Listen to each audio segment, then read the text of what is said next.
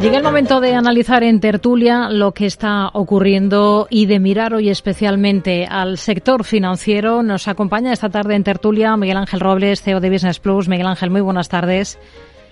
Buenas tardes, Rocío. También está con nosotros Miguel Córdoba, profesor de Economía y Finanzas de la CEU San Pablo. Miguel, muy buenas tardes. Buenas tardes, Rocío. Mucho gusto estar con vosotros. Y Juan Carlos Martínez Lázaro, profesor de Economía de IE University. Hola, Juan Carlos, ¿qué tal? Muy buenas tardes. Eh, buenas tardes, Rocío. Bueno, es el sector financiero el que está acaparando todas las miradas. Estamos viendo caídas contundentes en bolsa aquí en Europa para las entidades financieras. En el mercado español, por ejemplo, es el Banco Sabadell el que más está recortando hoy. Lo hemos llegado a ver con descensos de más de del 11%. Eh, todo a, raíz del colapso de esa entidad en Estados Unidos, eh, Silicon Valley Bank, del cierre de otra entidad este fin de semana, Signature Bank ¿Estamos ante el inicio de una posible nueva crisis bancaria o, o, se está exagerando con todo esto? Vamos a comenzar por la visión de Miguel Ángel. Bueno, no sé si será o no una crisis. Lo que está claro es que es un lunes que evidentemente está perjudicando mucho a los mercados europeos, sobre todo a la banca, como es lógico y natural. Eh, no sé yo si esto es algo que, bueno, que, a lo mejor la tardanza el viernes en tomar eh, posiciones, ¿no? Por parte de los bancos europeos y por sobre todo por las bolsas europeas, pues evidentemente lo que ha llevado pues ha sido a, esta situación del día de hoy, ¿no? Yo creo que habrá que ver hasta dónde llega esto de verdad, si es una crisis de sistema o no. Eh, en principio, el problema que sigue habiendo pues es el mismo de siempre. Hemos tomado medidas para intentar salir de esta crisis con la subida de los tipos de interés y eso pues evidentemente también perjudica a alguien. Y en este caso pues en Estados Unidos pues ha perjudicado a esta entidad que tenía una debilidad como era lógico porque tenía muchísimos fondos eh, de inversión además muchos de ellos eh, pues con un muy bajo rendimiento y la salida de la liquidez de esta entidad pues ha provocado eh, pues, pues, esta situación tan compleja no además de otra seguro operativa errónea que ha cometido. Yo no creo que los bancos españoles estén en la misma situación por lo menos esa es mi opinión y creo y espero ver que, mañana esto se dará la vuelta en una situación algo más de normalidad ¿no? en el mercado. Evidentemente hay riesgos porque es que la situación es de riesgo no eh, estamos teniendo en cuenta de que muchos bancos pues han huido de sus, eh, su servicio tradicional que era la prestación de crédito a clientes buscando refugio en conseguir pues rentabilidades en fondos o en otros tipos de cosas en un momento determinado.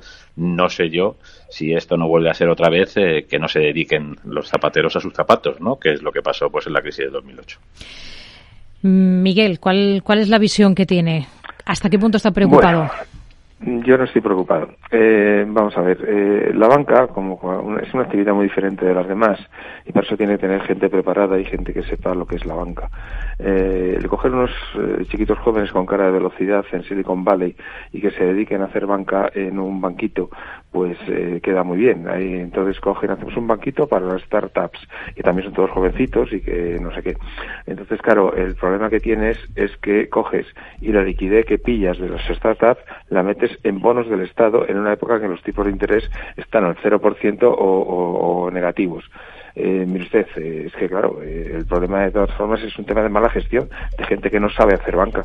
Silicon Valley estaba muy mal dirigido por gente que se creía que, eran maravillosos. Cogemos dinero y invertimos al 0 o al 1% en bonos del Estado. Claro, eh, cambian los tipos de interés y automáticamente todo tu activo es una basura y el banco se va a hacer puñetas. Pero claro, se va a hacer puñetas porque la gente que lo dirigía no sabía lo que era la banca. Eh, no todo el mundo vale para todo. ¿eh? Eh, entonces, claro, ese es el único problema que se ha generado. Entonces, el que se vuelva todo el mundo loco ahora y amplifique las pérdidas y no sé qué, pues yo creo que no tiene ningún sentido. Es decir, estamos hablando de un banco mm, pequeño que el 96% de la gente que tenía como cliente, o sea que son muy pocos, tenían todos por encima de 250 mil eh, dólares, por eso no estaban protegidos hasta hoy, que ha dicho la FED que los cubría. Y entonces, claro, estamos hablando de una cosa muy, muy especial que no tiene nada que ver con la banca tradicional y que, por supuesto, no es trasladable a Europa. Es una, es una tontería, vamos. Otra cosa es que, eh, bueno, pues los traders eh, se pongan a vender porque había subido la bolsa española, por ejemplo, y entonces en los últimos dos meses dice, bueno, pues sí, vamos a, a, por lo menos, si ahora que baja, pues eh, cogemos algo de beneficio y ya está. Y luego están los bajistas que se ponen a vender y estas cosas. Y luego está el program trading, que sabes que es, eh, pues eso, los ordenadores que ponen en lugar de personas y en cuanto ven que rompen los stop loss pues se vienen abajo y se ponen a vender también. Yo sinceramente creo que mañana se recuperará al menos el 50% y, y que nos tranquilizaremos todos. Juan Carlos. La verdad es que no, no tengo mucho que añadir, yo creo que ya se lo he dicho, yo tampoco creo que vaya a haber un, riesgo de contagio aquí en Europa y, menos en España, ¿no? Y creo que, bueno, pues los mercados están hoy sobreactuando aquí, eh, castigando al sector bancario, cuando yo creo que, que no tendrían por qué, ¿no?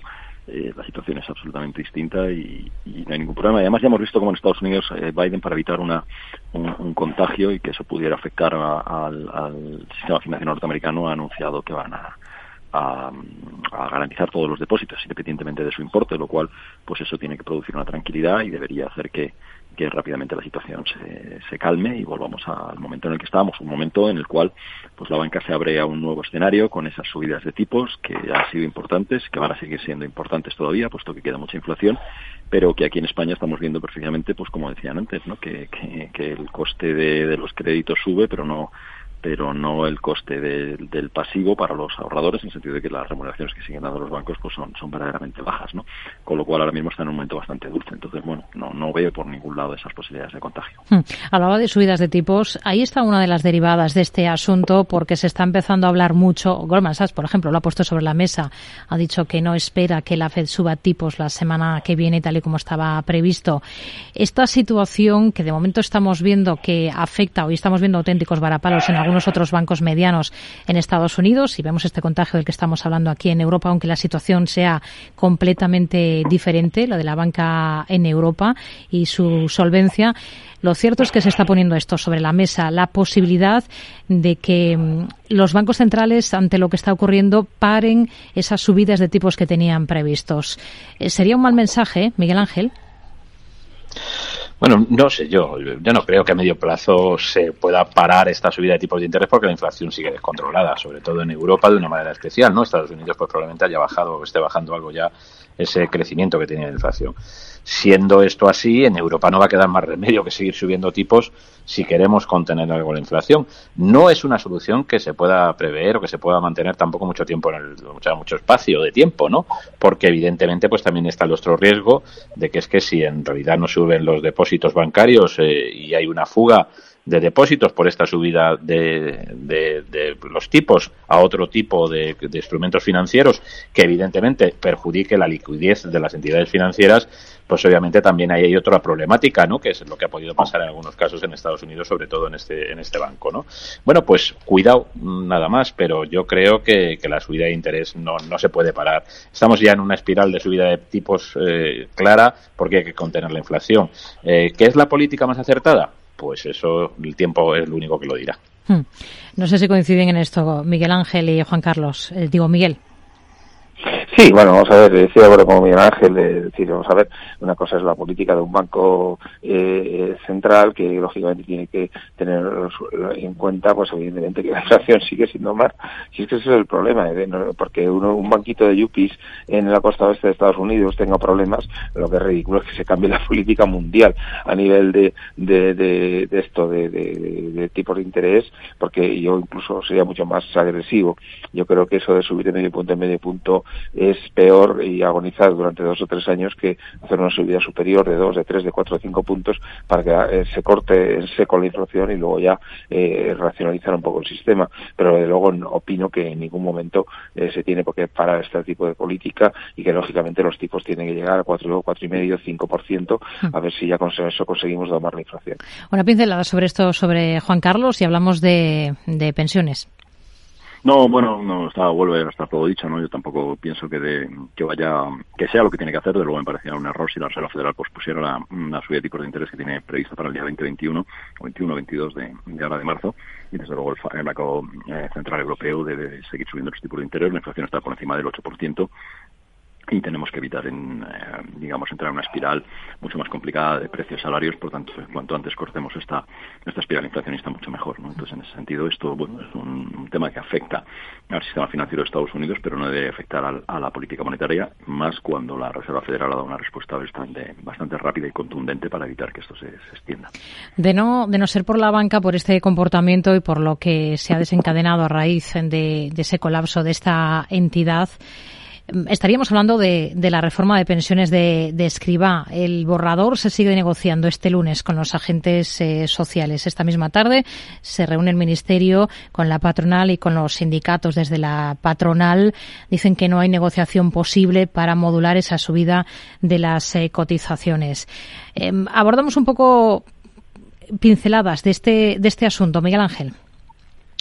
Bueno, nada, rápidamente, pues ya se sabe, o sea, estamos en la de siempre, ¿no? Aquí somos muy capaces de incrementar o pensar que se van a incrementar los ingresos, porque todo esto dependerá también de la capacidad de generación de empleo y la capacidad de generación de esas cotizaciones tan altas que se prevén tener, ¿vale?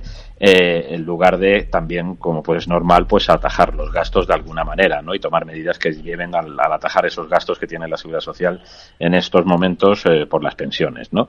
Conclusión, si seguimos haciendo incrementos como el de este año al 8,5% y seguimos en la senda de de que hay ahora mismo de inflación y por lo tanto pues crecimientos tan altos de las pensiones pues el gasto subirá y por mucho que quieran si lo único que van es a los ingresos pues tendrán que subir cotizaciones. Es que no hay otra o sea no, no va a haber que dar más remedio. Lo que pasa es que yo creo que sí hay otras políticas sobre todo que se tendrán que imponer a medio plazo que es también algún tipo de moderación en las, las pensiones porque es que si no al final esto no va a llegar a buen fin no va a llegar a buen puerto porque puede ser una espiral de seguir consiguiendo ingresos siempre que se quieran subir las pensiones. Bueno pues eh, llegará un momento que esto no es elástico, ¿no? O sea, no, no va a poder ser toda la vida igual. Eh, por el resto de temas de las que si 25 años, que si 27 ahora con 29, que coges dos, que coges tres, vamos, mm, eh, en mi opinión, pues vuelvo a repetir lo de siempre, brindis al sol. El problema es mucho más grave, es un problema estructural y no solamente se va a arreglar por, por estos pequeños parches que se vayan poniendo. Miguel, ¿qué le parece esa reforma? Pues nada, eh, yo creo que el señor Escriba cuando se jubile de ministro tiene que dedicarse a por una fábrica de tiritas, porque yo creo que es lo que le va. Es decir, esto no tiene ningún sentido. Está intentando salvar los muebles pues, de cara a que vengan las ayudas de los fondos europeos y poco más. Es decir, eh, vamos a ver, si, si, si realmente fuera un técnico de verdad, o no sé si es que es técnico y, y al final ha dicho que prefiere ser político, porque si analizara simplemente los números, que es lo que hay que hacer, vería que ahora mismo el ratio de jubilados eh, sobre la población total en España está en un 13,2%, lo cual es ridículo. Nadie puede pensar que solo el 13% de, la, de las personas eh, son mayores de 65 años y tal. ¿Por qué es ese ratio tan bajo? Porque en la época de Franco las mujeres no trabajaban. Se les pagaba la dote franquista para que dejaran de trabajar y fueran amas de casa y madres. Entonces, eso eh, va a cambiar radicalmente a partir de dentro de 10, 12, 14 años, en las que ese ratio del 13,2 va a subir al 26%. Es decir, se van a duplicar los costes por jubilación. Si ahora mismo cada año tenemos más de 40.000 millones de euros de deuda, eh, de perdón, de déficit en la seguridad social, con un 13,2%, imagínate con un 26%. Eso se puede ir a 300, 400 mil millones, que sería mucho más de lo que recaudamos en impuestos. Por tanto, el señor Escriba está con su fábrica de tiritas, intentando salvar los muebles para llegar al mes de abril, que vence el periodo del señor Hernández eh, de, de, como gobernador del Banco de España, eh, y entonces a ver si consigue que le den el puesto. Pero, sinceramente, creo que es una, no es una solución, repito, es un parche, como ha dicho Miguel Ángel, y así no vamos a ninguna parte. Juan Carlos, ha dicho, por ejemplo, desde ATA Lorenzo Amor eh, que esta reforma de las pensiones allana el camino a la economía sumergida. Mm, sí, evidentemente, porque al subir las cotizaciones, sobre todo en el campo de los autónomos, existe el riesgo de que vaya, de que vaya haya autónomos que vayan a facturar menos o que no vayan a querer eh, digamos, eh, reconocer todo el negocio que hacen para, para no tener que pagar esas cotizaciones mayores. ¿no? Eh, yo el problema es que veo que es una parte de la solución. Probablemente todo el tema de las pensiones lo que requiere son tres ajustes, tres tipos de ajuste. Uno, evidentemente, es subir las cotizaciones, y en eso está claro, hay que ir ajustándolas también. Pero otra parte muy importante, pues sería, de alguna manera, alargar la edad de jubilación. estamos viendo lo que pasa en Francia, ¿no? Como de los 62 a los 64 años está provocando una ola de indignación y de protestas sociales. Pero es que, desgraciadamente, no nos queda otra, porque al final la esperanza de vida cada vez es mayor, las pensiones que van llegando cada vez son, o que van entrando en, en el sistema son cada vez más altas, por mayores carreras, por sueldos más altos y por tanto, bueno, pues el, el, desfase que vamos a tener entre ingresos y gastos va a ser imposible de asumir solamente eh, actuando por el lado de los ingresos. A mí no me gustaría recortar los gastos porque recortar las pensiones, porque el, problema de un recorte de pensiones o unas pensiones más bajas lo que significa es un menor consumo y un menor crecimiento económico. Es bueno que haya ese flujo de, de dinero y sobre todo tenemos que recordar que hay pensiones verdaderamente bajas en España. Pero, pero, pero creo que la política no puede ser basada solamente en una patada hacia adelante, que es lo que ha vuelto a hacer el ministro, ¿no? Es decir, vamos a, tratar de solventar subiendo las cotizaciones. Eh, bueno, entre tres años ya veremos y, y mientras tanto seguimos eh, como si apuntándonos un triunfo, no hay elecciones y es un buen momento para, para todo ese discurso que viene ahora de que estamos subiendo las pensiones y que van a pagar más los ricos. Pero realmente no se están haciendo las cosas que deberían hacer. Y luego hay un tema muy importante. En España tenemos tres millones de desempleados y hay eh, muchas vacantes en puestos de trabajo que no se están cubriendo. Hmm. Si no digo que esos tres millones, pero si un millón y medio estuvieran trabajando, eh, seguramente todas esas tensiones a las que antes se refería Miguel sobre, sobre el déficit de la seguridad social se reducirían bastante importante, ¿no? De manera importante. Y es ahí donde hay que actuar. Eh, decir, tenemos que tener que más gente trabajando. No podemos permitirnos el lujo de tener tres millones de desempleados y que el gobierno esté pensando ahora en traer trabajadores para cubrir puestos de trabajo en la economía hmm. nacional que esos tres millones no cubren. Es un auténtico disparate, pero está pasando. Nos quedamos con esa reflexión. Juan Carlos Martínez Lázaro, Miguel Córdoba, Miguel Ángel Robles, gracias. Muy buenas tardes.